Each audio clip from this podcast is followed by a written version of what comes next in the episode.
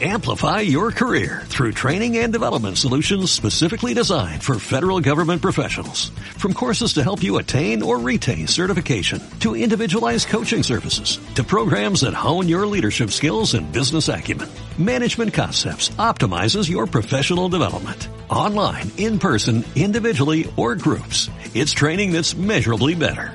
Learn more at managementconcepts.com. That's managementconcepts.com.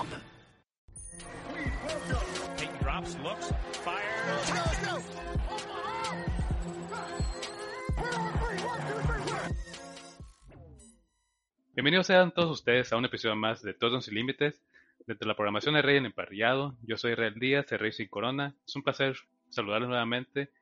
Y pues saludo también a mis compañeros Eduardo Galván y Lau de and Grow. ¿Cómo estás, Eduardo?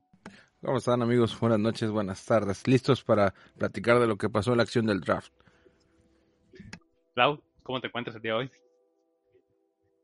Yo súper bien, creo que estoy sigo emocionada de todo lo que pasó en el draft el viernes, el jueves y el sábado, pero bueno, ya lo platicaremos con ustedes. Te saludo Eduardo y te saludo también a ti, Israel Racing Corona, que no estuviste en la transmisión de Facebook, ¿eh? no, la verdad, pues yo me fui a ver el draft a, a un bar y lo estuve disfrutando, la verdad no quería estar con un ojo aquí y un ojo allá, pero agradezco que hayan hecho la cobertura, ahí todo el equipo la verdad se la rifó. Uno que, uno que es pudiente, ¿no? no, no, no quise que se escuchara así, pero, pero pues era disfrutarlo de otra manera, más que nada. Pero vi que el equipo sí, o sea, se la rifó, como decía, cuatro horas ahí transmitiendo, ahí vi que hubo varios mensajes, un, algunas colaboraciones, Edel, los chicos ahí del Laboratorio Fantasy. Y pues la verdad ahí Lau también estuvo interac muy interactiva. Y creo que también algunos grupos de WhatsApp que tenemos, algunos grupos de Guatemala, la verdad les agradezco a la gente que haya participado en el en vivo. Y pues nosotros vamos a darles una nueva recapitulación de lo que fue el draft, de estos tres días.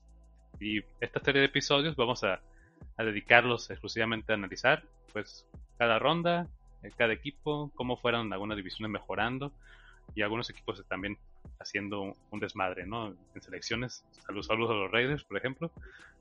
Y pues nosotros vamos a iniciar con la primera ronda, ¿no? Vamos a, a ver, porque tengo que mencionarlo, simplemente por trámite. Trevor Lawrence se fue a los Jacksonville Jaguars.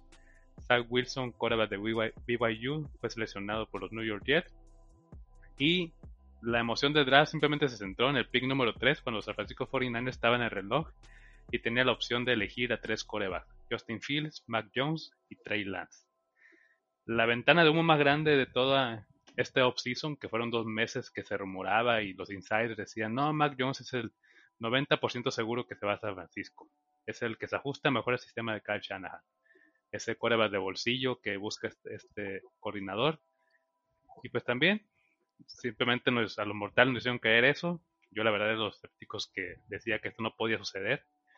Y no sucedió. Así que Trey Lance es el elegido por San Francisco 49ers.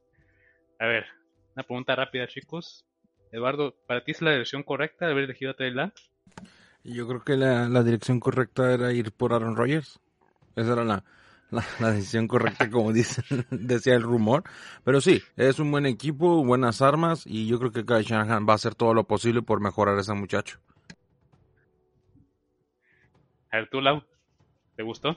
El haber elegido a Trey Lance, pues sí, pero yo creo que deberían de preguntárselo primero a Garópolo porque creo que es el, el que está perdiendo más o el que tiene más conflictos aquí, eh, por un tema de que pues obviamente ya se dieron cuenta que no es el futuro de la franquicia y eh, a lo mejor es, están buscando de verdad que los 49ers en unos años sean un mejor equipo.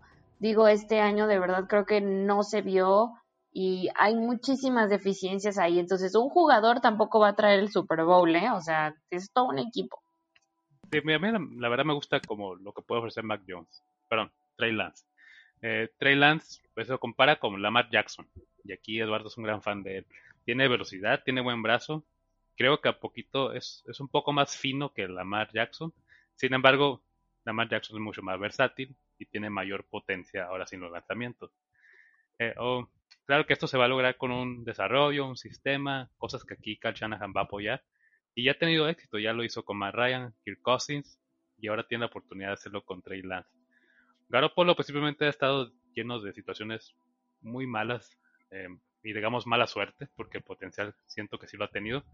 Sin embargo, solamente ha iniciado 25 partidos en los últimos cuatro años que lleva contra Francisco.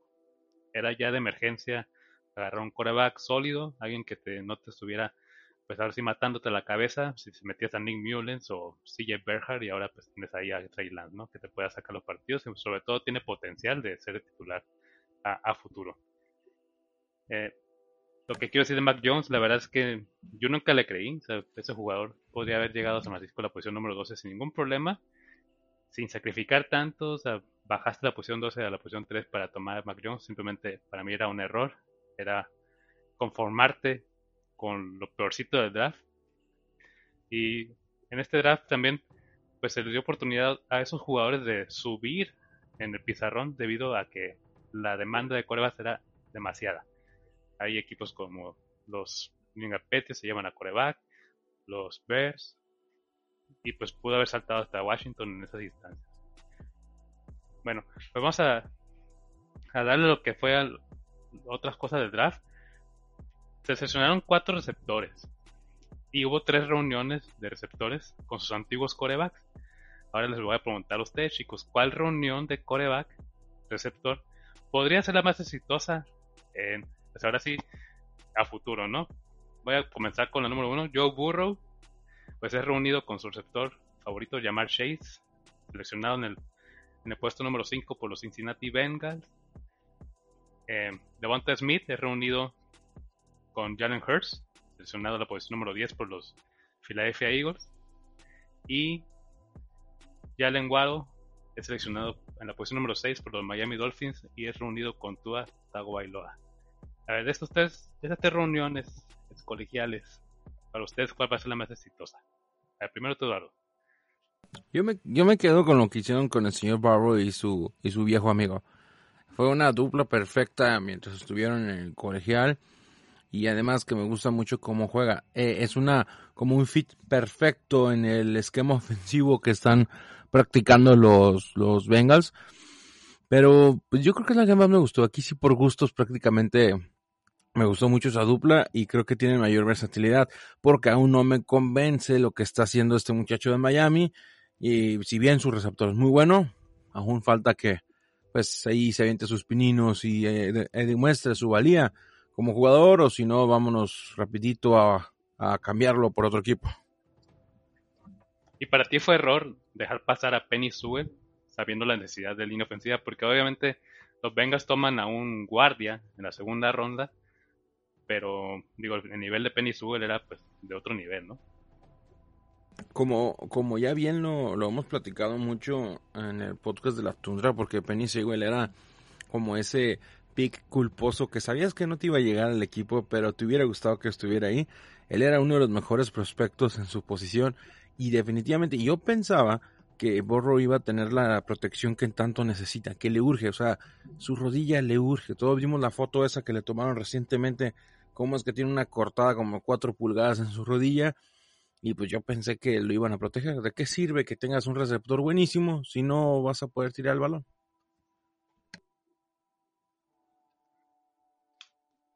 Sí, ahora la ofensiva luce con mucho potencial. O sea, John Mixon, tienes ahí a T. Higgins, Jamar Chase, Tyler Boyd seguramente se va a desarrollar en el slot. Entonces ahora sí que Joe Burrow pues tiene muchas armas por doquier, muchas opciones donde lanzar. Y creo que eso va a ser muy atractivo ver a los Cincinnati Bengals cada domingo. Tú, Lau, ¿cuál es tu opinión de esta, de esta tercia de, reuniones que mencioné? Para ti, ¿cuál es la reunión que te gustó más? Yo creo que la de Tua Tagovailoa, porque eh, si bien ya Tua demostró que se va a quedar en la NFL muchísimo tiempo más, eh, el que hayan traído a su compañero ahí como del colegial le da una oportunidad muy grande y muy fuerte a Miami eh, para ahora sí ponerse como frente a los otros equipos de su división, además de que el nivel que pueden traer estos jugadores eh, del colegial a la NFL va a elevar mucho el tema de competencia y eh, más también como para darle fuerza a Tua porque Tua cuando entró a la NFL él venía como de una tenía una lesión como ahí en las piernas, él tiene un tema en la cadera y, y el que hayan ido por alguien de su misma eh, universidad y que vayan a tener esta reunión, creo que también le da seguridad y se nota que lo están apoyando. Entonces ya por fin esperemos que vamos a ver un Miami pues, que se parezca al de los 70, ¿no? Sí, pinta para eso. O sea, a mí me gusta también lo que puede hacer Jalen Guaro. Es ese jugador que es muy veloz y sobre todo puede, puede ganar yardas de la recepción. Cosas que Miami no tienen Devante Parker, no tienen Preston Williams. Will Fuller, pues no sabemos si te va a durar toda la temporada, se, suele perder algunos partidos, ya sea por tema de lesión o de sustancias prohibidas. Entonces yo creo que ya Lenguaro sí le va a ofrecer a, a Tua esa arma versátil, esa arma sólida que tú dices, y va a tener mucho éxito. Lo puedo comparar, yo creo que con Josh Allen, Stephon Diggs. Algo así yo, yo puedo predecir si es que esa conexión se llega a desarrollar con una excelente química. Porque pues ya se conocen de hace mucho tiempo. Bien, ahora pasemos a otras selecciones que se desarrollaron. Kadarius Toney es seleccionado por los New York Giants. No sé si ahí fue como consolación, porque entre los Cowboys y los Eagles ayudaron y pues le robaron ahí el pick a los Giants cuando agarraron a Devonta Smith. Los Cowboys agarran a Mika Parsons y no sé si no sé si esto en realidad sea la mejor selección. A ver, ¿tú Lau, qué opinión tienes de Micah Parsons siendo elegido por los Cowboys? Mika Parsons, creo que yo he estado presente cuando ese draft sucedió y en cierta parte te pone feliz cuando un equipo elige de verdad a un gran prospecto, a un gran jugador como, como este, pero no sé si a ustedes les pasó que tienen sentimientos encontrados porque los Cowboys, aunque eligen jugadores muy buenos o jugadores súper llamativos o, o de gran nivel, pues al final uno no sabe si de verdad lo van a, poder usar bien, ¿sabes?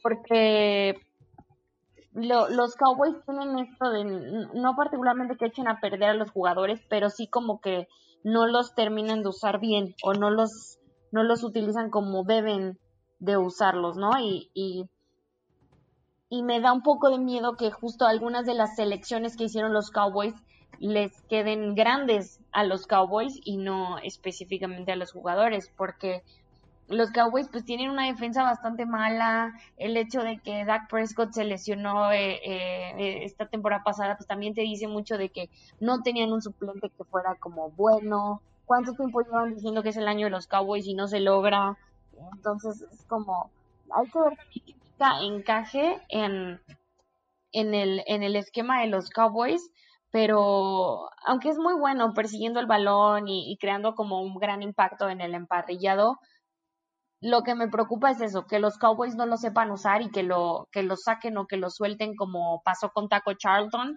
o, o como con otros jugadores como Beasley también, que ahora está en Buffalo y la está rompiendo increíble y en los Cowboys nunca brilló, ¿sabes? Sí, entiendo tu preocupación. sé que Micah Parsons puede ser alineado tanto de linebacker central como linebacker exterior. Pero ahorita sí hay un pequeño conflicto, sobre todo en el cuerpo de linebacker de este equipo, porque ya hay, ya hay una sobrepoblación. Está Jalen Smith, está Leito Van Der Esch, agarraron a otro muchacho, Gabriel Cox, también por ahí de cuarta ronda. Y ahora traes a Micah Parsons. Tienes cuatro linebackers de muy buen nivel, de habilidades muy similares. La formación es una 43. No creo que o sea, puedas alinear tantos linebackers para detener la carrera. Que parece que eso es lo que está apostando eh, Jerry Jones. En lugar de ir por un corner, estaba por ahí también Greg Newsom. Entiendo que hayan agarrado a Micah Parsons porque Patrick Surtain fue elegido por los Broncos. Y un movimiento antes, los Panthers eligieron a JC Horn. Entonces ya los mejores corners ya los, los tenías a tu disposición. Entonces yo creo que al final eligen, bueno, vamos a proteger la carrera, vamos a cargar al coreback y que nuestra línea defensiva pues haga el resto. Creo que esa fue la decisión que tomaron ahí. ¿Tú, Eduardo, ves un buen fit ahí con Micah Parsons? Ay, no, a mí me, encanta este pick por parte de los Cowboys. Es difícil que los Cowboys hagan algo que me agrade, pero este es algo que sí, que sí funciona. Confirmo. Mira, respecto a lo que pasó el año pasado con los Cowboys y este año, yo creo que el general manager Jerry Jones, uno de los genios ofensivos más importantes de los últimos años en la NFL, es sarcasmo, eh, eh, ha hecho dos muy buenos drafts eh, consecutivamente. Y eso es como súper importante en la NFL, ¿no? El año pasado sabemos que escogió a un wide receiver muy bueno, espectacularmente bueno, y este año escoge a un Micah Parsons que funciona perfectamente en su esquema ofensivo. Me gusta por lo que hace Mike McCarthy en el equipo. Y respecto a lo que dices tú, Israel, de que hay una sobrepoblación de, defensivos, sí, existe una sobrepoblación de defensivos, pero Jalen Smith el próximo año tiene que, contra, tiene que hacer un contrato fuertísimo, entonces su futuro es incierto. Además, Leighton Van Der Esch eh, rechazaron su opción de quinto año, entonces él no es un seguro en el equipo. Y tenemos también que se retiró Sean Lee, entonces mm, hace falta, o sea, realmente hace falta un jugador de este tipo en el equipo. Y yo creo que él puede convertirse en la cara de la defensiva de los Cowboys si es que le dan oportunidad y le ponen una buena opción. Sí, vamos a ver. Digo, esta defensiva ocupaba ayuda de todos lados. Entonces yo creo que sí, eligen un muy buen juego, muy buen elemento. Y bien dices, Jalen Smith presenta a veces mucho dinero. Creo que también eh, ha representado algunas lesiones. Leito Van Der Esch también ha tenido problemas ahí. Entonces yo creo que Micah Parsons sí viene a brindarles un poquito de más seguridad. Y bien, vamos a lo que hicieron otros equipos como los Raiders, pues eligieron, yo creo que ahora sí que la peor selección de toda esa primera ronda, es la para mí la más, la que tiene más polémica. Agarraron a Alex Leatherwood, que estaba perfilado como tackle ofensivo, sin embargo su posición natural es guardia. Y los Raiders pues obviamente dejaron ir en la agencia libre a dos linieros ofensivos, tienen ahí todavía a Richie Incognito, pero él juega de guardia. Entonces, Alex Leatherwood vas a tener que obligarlo a jugar de tackle cuando no es su perfil natural. Eso es un problema cuando eres un novato. Ahí creo que John Gruden se le fue haber elegido a, Samuel Cosme, Devin Jenkins, estaba, eh, no sé, si querías hacer un reach, pues no sé, pudiste haber elegido a, Leitenberg, pero eso es un tackle, no, no sé qué está pensando aquí John Gruden, Mayock, pero parece que los Reyes simplemente, ahora sí que vieron cosas que nosotros no vimos, ¿no? Tú, Eduardo, ¿qué pensarías aquí de la selección de Alex Leatherwood? Así rapidito. Él cuando empezó a jugar, eh, en sus inicios, él era un guardia, guardia derecho. Entonces, eh, tiene la experiencia, tiene la experiencia. Y sí, es cierto, los Reyes necesitan urgentemente a un tackle derecho o un guardia derecho. Entonces, no sé por qué no fueron por otra opción. Pero pues yo me voy a dejar llevar y voy a decir que se fueron por la fantasía del equipo de Alabama. O sea, todo el mundo ah, quiere algo de Alabama. Todo el mundo. Eh, eh, eh, miren, tengo este aguador, es de Alabama. Ah, diablos, lo quiero en mi equipo. Miren, tengo este señor que recoge balones, es de Alabama, lo quiero en mi equipo. Yo creo que se fueron por esa sensación y pues hay que ver cómo funciona, ¿no? Hay que ver que él fue un All-American del NCAA. Entonces, sí, él tiene, tiene las credenciales, más no sé si cumpla con los requisitos. Pero pues yo creo que se puede adaptar. Bien por los Raiders, que simplemente tienen la opción de que algo es mejor que nada, porque no tenían nada que, que les sirviera en ese momento. sí, yo también coincido, o sea, tienes que llenar tus huecos de alguna manera. Y para mí ellos, o sea, yo no sé lo que no soy los que critica cuando haces un reach, y un reach me refiero a que eliges un jugador fuera de lo proyectado o de la posición que se proyectaba mientras atiendas tu necesidad. Entonces, si eso lo cumples, para mí creo que estás haciendo algo bien. Sin embargo, pues ahora sí dejas pasar a jugadores con mucho mayor potencial de lo que aseguran los scouts, ¿no? Y eso, eso puede ser aquí el detalle que podremos comprobar en los próximos años con los Raiders. Digamos en dos, tres años que veamos a esos jugadores pisar el campo, desarrollarse y tener pues ahora sí mayores minutos de juego. Pero vamos a pasar a algo más, más sencillo. A ver, vamos a, ya dijimos algunas cosas que suceden en el draft. Y pues vamos a salirnos un poquito del libreto para que ustedes me digan sus tres selecciones favoritas. Y yo no pude ver el draft en vivo porque trabajo y todo eso. Y tuve que ver la repetición el fin de semana y estudiarlo bien. Y yo me sigo quedando con que Eric Stokes de los Green Bay Packers es una de las mejores decisiones que ha tomado un equipo en mucho tiempo realmente, lejos de que sea Green Bay, me refiero a que el equipo inmediatamente tenía la necesidad de escoger un cornerback. Y qué mejor que un sujeto que si bien, y todo el mundo lo critica porque no tiene intercepciones y que no tiene tanto golpeo, no, pues que no tiene tantas intercepciones porque los corebacks decidían tirar a otro lado que no estuviera él. Por eso es que tiene tantas intercepciones. Él jugó contra todos esos grandes wide receivers que se fueron en las primeras rondas. Él jugó contra ellos y los mantuvo en un, en un número bien bajo de recepciones. Dos o tres recepciones. Eso es un número muy importante que es, yo digo, más importante todavía que tener muchas intercepciones en un juego defensivo. Entonces te gustó mucho esa selección. Pero básicamente viene siendo el segundo mejor corner, ¿no? Porque primero era Greg Newsom, que se fue a los Cleveland Browns. No, sí, básicamente segundo o tercer corner, o sea, depende de cómo lo estés viendo. Es, Greg Newsom sí era, no, es lo mejor, lo mejor que hay en esa posición. Y otro señor que, bueno, Laura, sí, platícanos otro que te haya gustado a ti.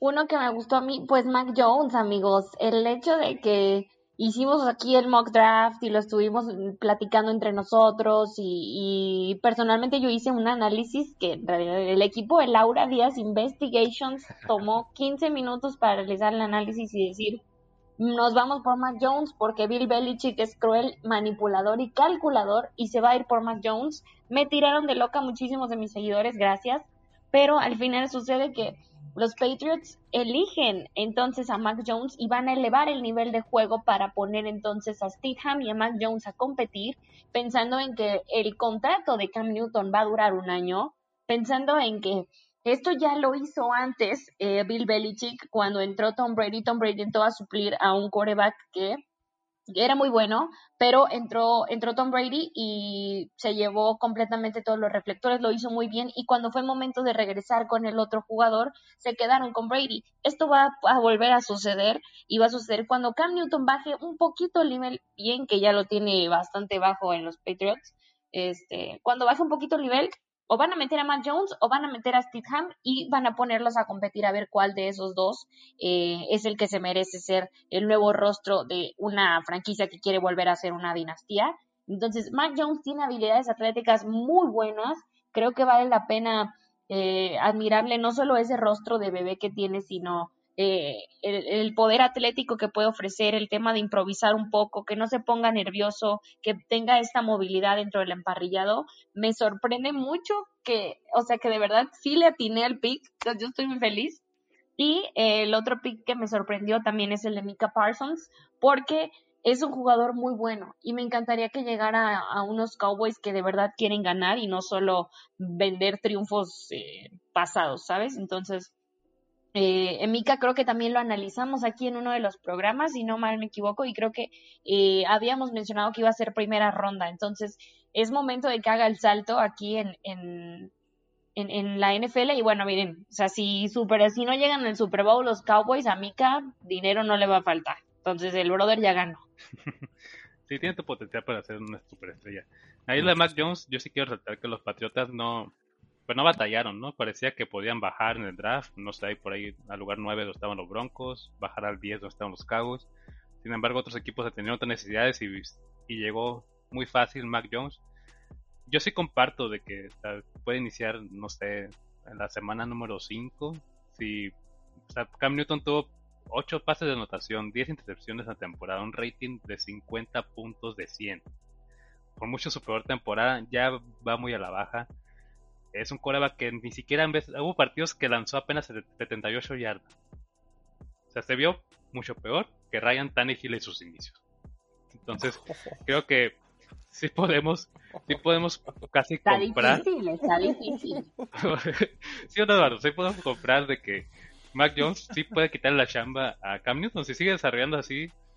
Mira, el año pasado los Patriotas no tenían a ningún suplente confiable, o sea, era Steven y Brian Hoyer yo creo que, o sea, dice Belichick, pues nos conformamos con lo que tenemos, estamos ahí a una oportunidad, porque recordemos que en mes de diciembre estaban a dos partidos de meterse a playoffs.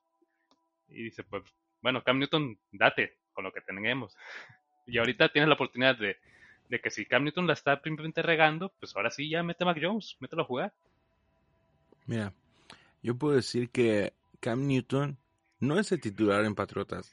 No lo dudo mucho. Yo creo que Cam Newton está ahí para ser un suplente y cuidar la banca, por así decirlo. Yo creo que la pelea va a ser entre el señor Stidham y el señor Mac Jones. Que hablando de Mac Jones, me gusta mucho cómo juega, yo sí lo miraba en el pick 3, que se fuera pronto. Pero no lo sé. No, no sé por qué no se fue. San Francisco tiene un estilo de vida muy diferente. Son personas muy, muy complicadas de entender, pero así pasan las cosas. Mac Jones, me atrevo a decir, yo creo que si inicia la temporada antes de la semana 5, ¿eh? Realmente me, me atrevo a decirlo. Pero vamos a ver. training camp. Vamos a ver, exactamente. Vamos a ver el training camp. Ya, va a quedar esto grabado, ¿eh? Va a quedar grabado. No, yo y Sí, lo repito digo- y me, me atrevo a decirlo, o sea, Bill, Bill Belichick es, ay, perdón, eh, Bill Belichick, ¿Ves? Es Bill Es- Belichick sí, llamando. o sea, realmente- Contéstale. Bill Belichick, te hablo más tarde. Bill Belichick es este un genio, o sea, durante 20 años ha sido el amo y señor de la conferencia americana de la NFL, o sea, no hay nadie más. Vamos a ver qué pasa. El muy desgraciado se quedó con un quarterback muy bueno en la posición que se quedó. No sé. Eso son el es el genio del mal, Bill Belichick. tiene un perrito. Ahí tiene un perrito muy bonito, o sea, Mira, y y luego, aparte. Yo, quiero agregar solamente que la AFC se siga llenando de corebacks muy jóvenes. Joe Burrow el año pasado, Tua Tagovailoa, Justin Herbert, ahorita llega Mac Jones. O sea, ¿de ¿Cuándo nos va a caer algo así a la NFC? Ya el viejo Drew Brees pues ya se retiró, no, digo, Tom Brady se tuvo que cambiar de conferencia, pero pero yo creo que también ahí Bill Belichick tiene una espinita muy clavada de ver triunfar a Tom Brady y tampoco va a quedarse atrás. Si Miami empieza a tener muy buenos resultados, que ahorita voy a decir cuál fue mi selección favorita, y los Bills pues se pinta como el campeón divisional. Los Jets, la verdad, también hicieron un muy buen draft, rodeando de estrellas a Zach Wilson, protegiéndolo, haciendo movimientos arriesgados para asegurar sus selecciones. Entonces yo creo que vamos a, a ver un muy buen salto en la AFC East y va a ser muy entretenido de ver. Entonces si los Patriotas empiezan a tener deficiencias, malos desempeños de Cam Newton, estos cambios van a suceder muy rápido, sobre todo si se traducen en, en- en derrotas. Bien, entonces mi selección favorita, Ajá. Sí, ah, perdón, ¿es regalo? Eh, sí, iba a decir que mi otra selección favorita y no me puede aguantar era Kyle Pitts. Ah, no, sí, adelante. Sí, o sea, no, me sorprendió muchísimo Kyle Pitts y yo creo que a todo el mundo, pero de alguna u otra manera no lo esperábamos, ¿no? Yo decía que iba a caer en Cowboys. Entonces hasta la 10, no, estaba cabrón que llegara tan lejos. Me, gusta también, siento que es un buen lugar. Se hablaba mucho de la salida de Julio Jones. Sin embargo, si este equipo, pues al final decide desprenderse de él. Julio Jones ya tiene 32 años. Entonces sabemos que después de esa edad es muy difícil que los jugadores eh, repunten o simplemente vuelvan a ser las estrellas que fueron, ¿no? Creo que Julio Jones ya podemos decir que poco a poco va disminuyendo su nivel. Ya vimos un poquito de eso la temporada pasada. También ahí Matt Ryan estuvo batallando. Y creo que ahorita Pitts se viene a brindar otra arma. Ahora sí que eh, un juego aéreo más explosivo. Y Atlanta pues puede darse este pequeño lujo de, de desprenderse de Julio Jones si así lo desea. Yo el que quiero mencionar es Jalen Phillips, que llega a Miami Dolphins. Y me gusta mucho porque este jugador podría haber caído hasta la posición 30 o hasta la posición 32 o simplemente salirse de la primera ronda. Tiene un problema ahí de la columna vertebral, fue operado y muchos scouts están muy preocupados por esa condición. Sin embargo, el potencial está ahí. Es un jugador que te puede hacer 15 capturas una temporada si, si así lo decide. Potencial de Joey Bosa, potencial de, de Nick Bosa, de Daniel Hunter. Tiene ese tipo de cualidades, esa fortaleza, esa, explosividad. Y es un jugador que aparte le va a Miami. Desde chico él decía ser aficionado a los Dolphins. Obviamente admiraba a Jason Taylor, a Dan Marino, dio algunos nombres interesantes ahí en su entrevista. Y creo que es un jugador que tiene mucho potencial. Bien, eh, los scouts lo colocaron ahí. eh, vi algunos mock drafts donde las últimas semanas se repetía en la posición número 18 siendo seleccionado por los Dolphins. Yo estuve tentado a ponerlo, sin embargo yo me fui porque agarraban un corredor. Pero al final creo que hace una excelente selección y, y esa defensiva se sigue construyendo a base de mucho talento joven y me gusta mucho lo que están haciendo los Dolphins con algunas selecciones. Sí, nomás les falta el quarterback. Bueno, sí, pues ahora ya es, ya es cuestión de Brian Flores de que le suelte el playbook, lo deje tener ahora sí eh, mayor, pues, estar mayor tiempo en el campo, porque los cambios que hizo el año pasado, ahí con Fitzpatrick y esas cosas, yo creo que la, la fanaticada no le gustó. Y, y va- vamos a ver cómo se desarrolla ese talento. Y ahora con Jalen Waddle, yo creo que esta ofensiva va a operar diferente. Cositas que no me gustaron que Miami dejó al lado, creo que agarró un corredor. No sé si Mike Gaskin vaya a ser ese corredor de batalla y, y te vaya te pueda jugar los tres downs. La verdad siento que no, se me hace muy pequeño, mide 1.80, entonces 1.78 o 1.80, entonces creo que sí le falta un poquito de corpulencia y al mismo tiempo creo que van a ocupar un corredor de mayor musculatura. Eh, pues, mi otra selección que me gustó es la de Kadarius Stone, lo quería decir en la pasada, pero ya no, ya no tuve tiempo, pero sí, sí me gusta porque es un jugador muy versátil, es explosivo, te ofrece talento en lo que es equipos especiales y sobre todo para estirar el campo. Sí se me hace que ese receptor que ocupaban los Giants, que, o sea, tienes a Kenny Gola de un lado, Sterling Shepard posiblemente se desarrolla en el slot, Evan Ingram pues sigue siendo un tight end, y ahora con el regreso de Saquon Barkley, también incorporaron a Kyle Rudolph. Entonces creo que Cadero Stoney va a ser el jugador que va a posicionarse del lado izquierdo, del lado opuesto a Kenny Golladay, y va a estirar el campo. Y sobre todo también le ofrece a Daniel Jones ese jugador que puede conseguir las yardas después de la recepción. Muchas jugadas las hizo así en, en, Florida. Es un jugador que también te gana eh, recepciones por el centro y la puede convertir en una jugada de 10 a una jugada de 40 yardas, porque tiene esa velocidad. Esas fueron mis selecciones favoritas. Ahora vamos a las selecciones que no nos gustaron. Así, ya mencionamos, yo mencioné la de Alex Leatherwood. Ah, eh, quiero mencionar la de Patrick Surtain, porque Patrick Surtain ah, no me gustó donde cayó. No es, no, es, no es por él. El talento lo tiene. Es un jugador que es muy físico, intercepta, taclea, tiene coberturas muy, muy finas pero no me gustó porque llegó a los Denver Broncos, donde siento que no lo ocupaban tanto. Pero ahora creo que los Broncos van a apostar a todo, porque tienen Kyle Fuller, Justin Simmons, y van a alinear a cinco, cinco eh, pues, defensivos secundarios para cubrir a Mahomes y todos sus lanzamientos. También no sé si decirle a los Bills prepararse para ese tipo de equipos que tienen ataques aéreos muy dominantes dentro de la AFC. Y este creo que están apostando eso los Broncos no me gustó simplemente porque no, no creo que lo necesitaban tanto. A ver, tú, Eduardo, ¿a ti qué selección no te gustó? Uy, está difícil. Eh. ¿Cuál selección no me gustó?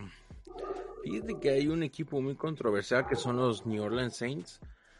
No, no me gustó, pero no porque sea malo jugador, sino siento que había otras opciones para ellos. El señor Peyton Turner de Houston el Edge. Es un buen defensivo, de hecho es un muy buen defensivo, pero no creo que correspondiera a una primera ronda inmediata. Eh, sí ha hecho buenas cosas, hizo muy, pero muy buenas cosas en su 2020, en su carrera, pero pienso que tal vez los Saints podían ir por una necesidad inmediata como un cornerback, o una cosa así, o sea, pienso que había otras cosas interesantes que hacer. No podrían haber robado a Eric Stokes a los Packers.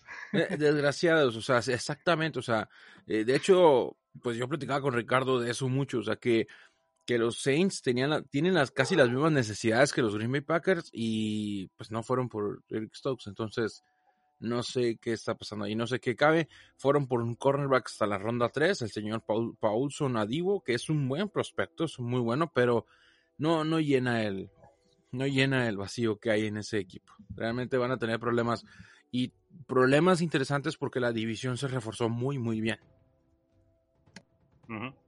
Sí, Peter Turner es un jugador muy alto. Yo creo que por eso lo eligieron. Creo que vieron en él el más o menos el prospecto que perdieron.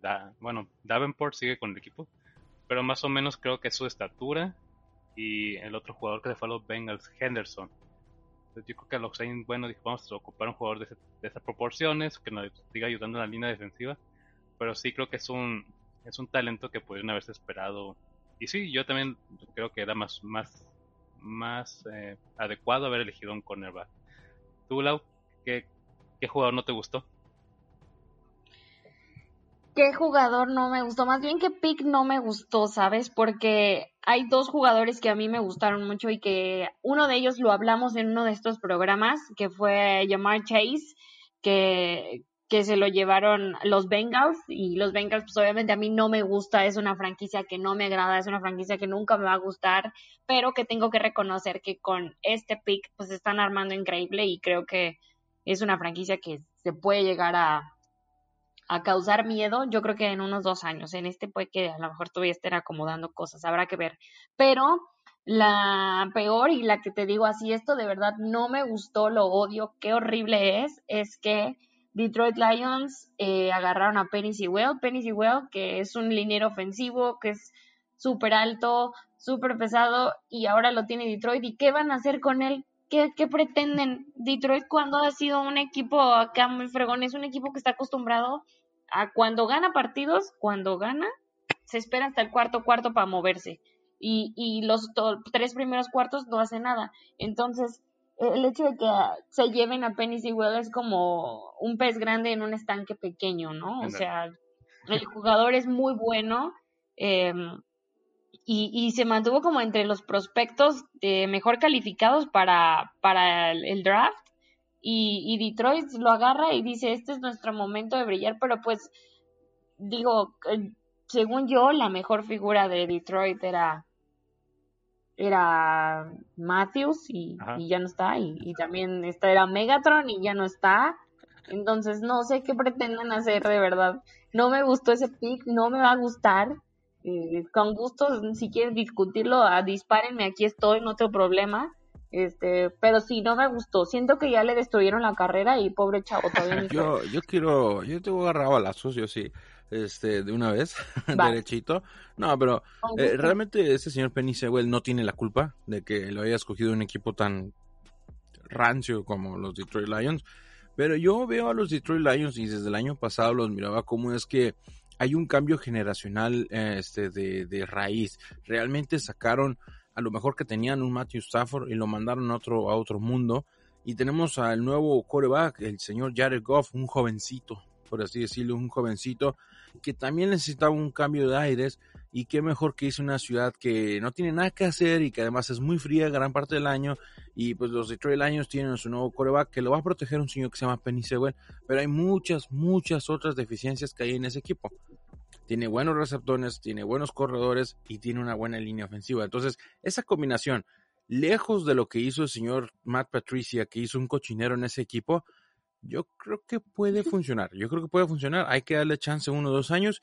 Hay que, hay que darle el voto de confianza a Penny Sewell. Yo también diría que le arruinaron la carrera, pero él tiene 19 años. O sea, tiene 20 años ahorita. Al menos tiene 10 años de carrera por la posición en la que juega. Entonces, si no funciona en 3 o 4 años, cuando salga del equipo va a tener 25 años. Y es una edad muy, pero muy buena para hacer un tackle ofensivo en la NFL. Hay que, hay que darle chance a los Detroit Lions. Los odio, pero vamos a darle chancita. o sea, a mí tampoco me gusta. Aquí, digamos, no, no son cuestiones de los jugadores. Los jugadores son muy talentosos. Pero algunos destinos, pues digamos, no los van a saber explotar, eh, utilizar, o al mismo tiempo no, no va a ser. Ahora sí que eh, no fue la mejor decisión haberlos tomado. Aquí los Lions, la verdad, yo pensé que iban a vender esa selección. Por ahí se hablaba de los Chargers. O, no sé, los Panthers a lo mejor dijeron, ¿sabes qué? No me quiero esperar a que me caiga, no sé, Rashawn Slater, pues me voy por Perry Sewell pero creo que los Lions hicieron la elección más inteligente de haber tomado al mejor talento. Aquí sí te vas por mejor talento sobre necesidad. Y la verdad sí es una necesidad que necesitaban. Penny Sewell fue cayendo debido a la necesidad de corebacks, pero bien puede ser un talento que se puede ir en los primeros cinco selecciones, sin ningún problema. De la selección que también quiero hablar, que JC Horn, me gustó bastante. JC Horn haber sido elegido por los Panthers la verdad no pensé que iba a ser elegido por ellos. Yo dije, bueno, se va a ir por ahí de la selección número 11, eh, que es de los Giants, a lo mejor los Eagles, los Chargers, los Vikings. Pero creo que me sorprendieron los Panthers tomándolo. Pero creo que saben o reconocen la necesidad debido a la división tan complicada que están. Está Michael Thomas, está Calvin Ridley, está Mike Evans, Chris Godwin. Entonces, eh, dijeron, pues, ¿saben qué? Tenemos que cubrir esos receptores año con año. Ocupamos un gran elemento y, qué mejor que este cornerback. Eh, otra sorpresita ahí, creo que también los, los, los Jets, ¿no? Bajando a la selección número 12 para tomar a Laia Vera Tucker. Eh, no, la verdad no, me, no pensaba que lo iban a hacer y darle prioridad a la línea ofensiva. Creo que fue un gran acierto también. Y Rashad Bateman a los, a los Ravens. A ver, ahí Eduardo, para ayudarte a tu, a tu muchacho Lamar Jackson. Tomaron también a Tylen Wallace en la cuarta ronda. Entonces ya son dos receptores que agregas a esta ofensiva. ¿Estos receptores van a ayudar a Lamar Jackson a tener un mejor nivel o no? Eh, yo creo que Lamar Jackson por sí solo ya es el MVP de la NFL. Ya ese muchacho, recordemos que él es un MVP formal. Entonces, eh, le trajeron un poquito de ayuda. Podrá no ser este Rashon Bateman eh, un elite, como bien dicen los señores de Pro Football Focus, pero tiene las medidas que se necesitan para defender a todo el mundo y tiene una agilidad impresionante, tiene un braceo perfecto. Realmente, no lo sé. No, a mí me encanta este señor, eh, Lamar Jackson y compañía por el Super Bowl. Sí, o sea, ya. compañía por el Super Bowl. Ya, ya, no hay más que decir. me gusta tu entusiasmo desde ese lado. Sí, equipos de la FC ya ni hagan nada, o sea, no compitan. Pittsburgh, por favor, ya, no sean ridículos, no le compitan a los Baltimore, por favor. Ahora, ahora, ahora. Tanto, Que, sus, tanto que hasta sus estrellas se van para allá, así que. Mm, mm. Pero Otra selección que me gustó fue la de Gregory Rousseau a los, a los Bills, porque creo que sí es un pass rusher que necesitaban. O sea, fuera de Tremaine Edmonds, no creo que haya nadie que ejerza mucha presión. Tienen ahí a Ed Oliver en el centro de esa línea defensiva, pero a veces se pierde. Entonces creo que Gregory Rousseau sí va a potenciar un poquito más esta línea defensiva. A ver, una última cosa que quiero aquí tocar antes de despedirnos. A ver, la digamos la mayor sorpresa o el mayor movimiento que tuvo que hacer algún equipo para subir fue la de los Bears, que se movieron de la posición número 19, no, perdón, la 20, a la número 20 a la posición 11 para elegir a Justin Fields, el nuevo core de la franquicia. A ver, ahora sí, la pregunta. ¿Este core va a tener éxito en esta franquicia? Recordemos que el último core va a seleccionar en primera ronda de los Bears fue San Rex Grossman, que lo llevó al Super Bowl contra los Colts y lo perdieron. Y de ahí Grossman fue, fue recortado y Kyle Orton fue el coreback de los Bears, que no tuvo nada de éxito. Pero de ahí fuera esta franquicia no ha producido ningún coreback, pues ahora sí sobresaliente. Entonces, ¿qué esperamos de Justin Fields? Uh, un calentabancas excelente detrás de Andy Dalton. Andy Dalton es el coreback titular en ese equipo. Así que pobre Justin Fields llegó probablemente al peor equipo que lo pudo haber atrapado, pero pues no sé, los Bears son un equipo muy curioso. Justin Fields es muy bueno, yo lo esperaba más abajo, no sé por qué se fue tan arriba, pero mm, es interesante, o sea, realmente su cielo es altísimo, pero en una ofensiva que no Mira, eso sí, tiene unas armas espectaculares, tiene una de las mejores armas de toda la NFL, pero vamos a ver el coordinador ofensivo. Ese va a ser la clave. Y los Bears son. Tienen, tienen problemas, pero yo creo que los pueden tratar. La pelea va a ser buena entre Andy Dalton y Justin Fields. Sí, bueno, Allen Robinson pues, es de los mejores receptores que hay, ¿no? Y David Montgomery se vio bastante bien en el pasado. Y sí, yo también tengo la duda ahí de Matt Nagy. Es el que va, pues ahora sí que potenciar o disminuir todo el talento de Justin Fields. Yo lo único que quiero decir de Justin Fields, y lo va a pasar ahorita la palabra a Lau, es que pues siento sí que también debe verse en los primeros 10 selecciones. Y no sé si vieron ustedes la expresión que tuvo cuando fue seleccionado. No demostró ninguna felicidad, no se rió, eh, no, no saltó del sillón, simplemente se levantó. Es como si, como si se le haya ido el aire, haz de cuenta, no, tuvo palabras, la cámara lo enfoca, no hay ninguna expresión, ni siquiera una mueca de, de nada, o sea, yo creo que sí se sorprendió de haber sido elegido por un equipo donde pues hay una historia muy nefasta desde de coreback. ¿Tú qué dices, Lau? Pues no, no vi su cara. Creo que fue el momento en donde fui a servirme ah, más, oportunidad, refresco. Después échate el video y vas a, vas a ver por qué me explico así de, pero bueno, creo que yo también tendría la misma cara. O sea, si a mí me hubiera agarrado Jacksonville o así como un equipo ahí medio, no sé cuál será bueno decir, Panteras, yo creo que también habría dicho como de un chale, ¿no? O sea, sí quería ir al NFL, pero no así.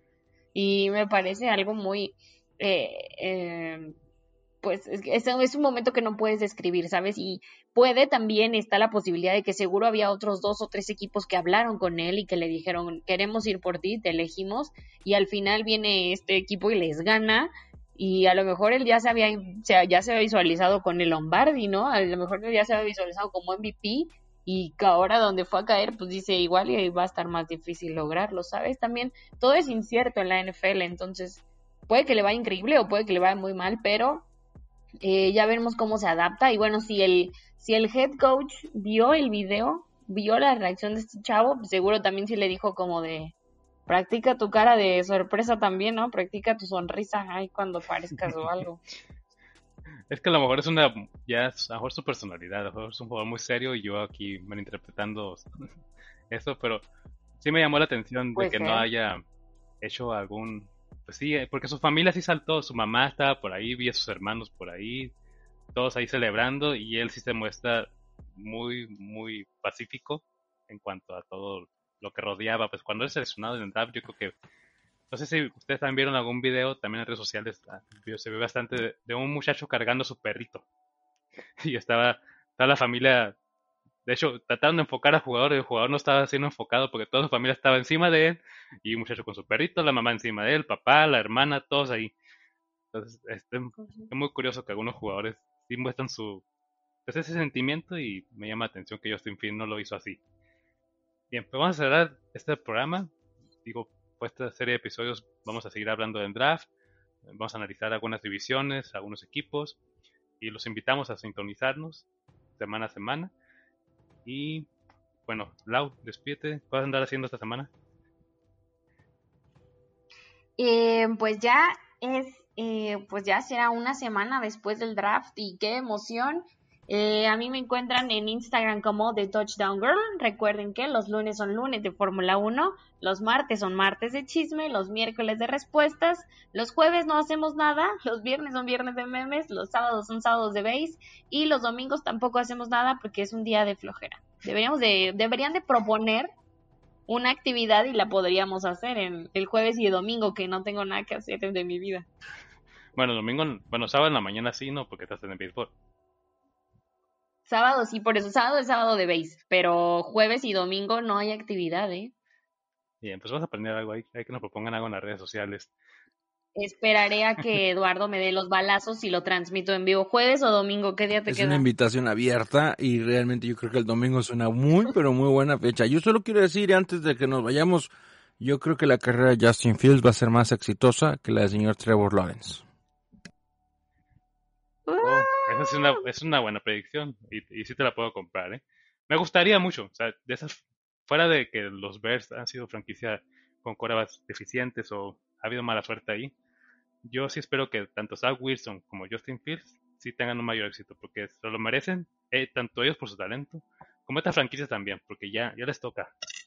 Ya no pueden ser en la, en la medida de su división, o sea, los Packers se ríen de ellos, los Lions se ríen de ellos, o sea, Matthew Stafford a lo mejor que que no sé, o sea, que Andy Dalton, que Trubisky.